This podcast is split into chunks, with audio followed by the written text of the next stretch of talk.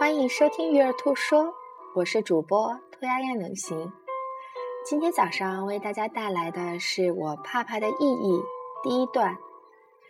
十七个月的宝宝刚学会跑跳，兴奋地在家里的各个角落探索着。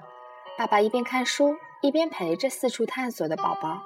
突然，清脆的电话声响起，宝宝百米冲刺地钻到爸爸怀里，怕怕怕怕。小家伙一边焦急地叫着。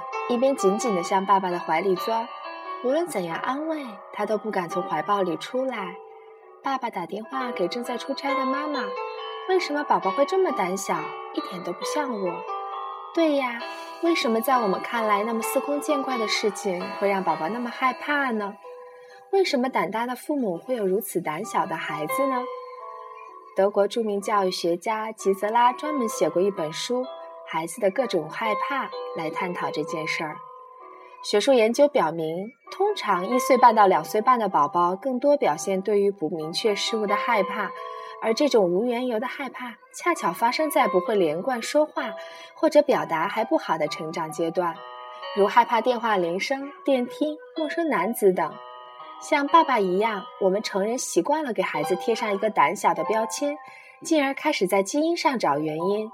但其实，两百多年前，美国行为主义心理学家华生就曾指出，婴幼儿有三种与生俱来的基本情感，他们是爱、怒和怕，而恐惧为全人类共同的基本情感，是为了保护自身安全的一种本能反应。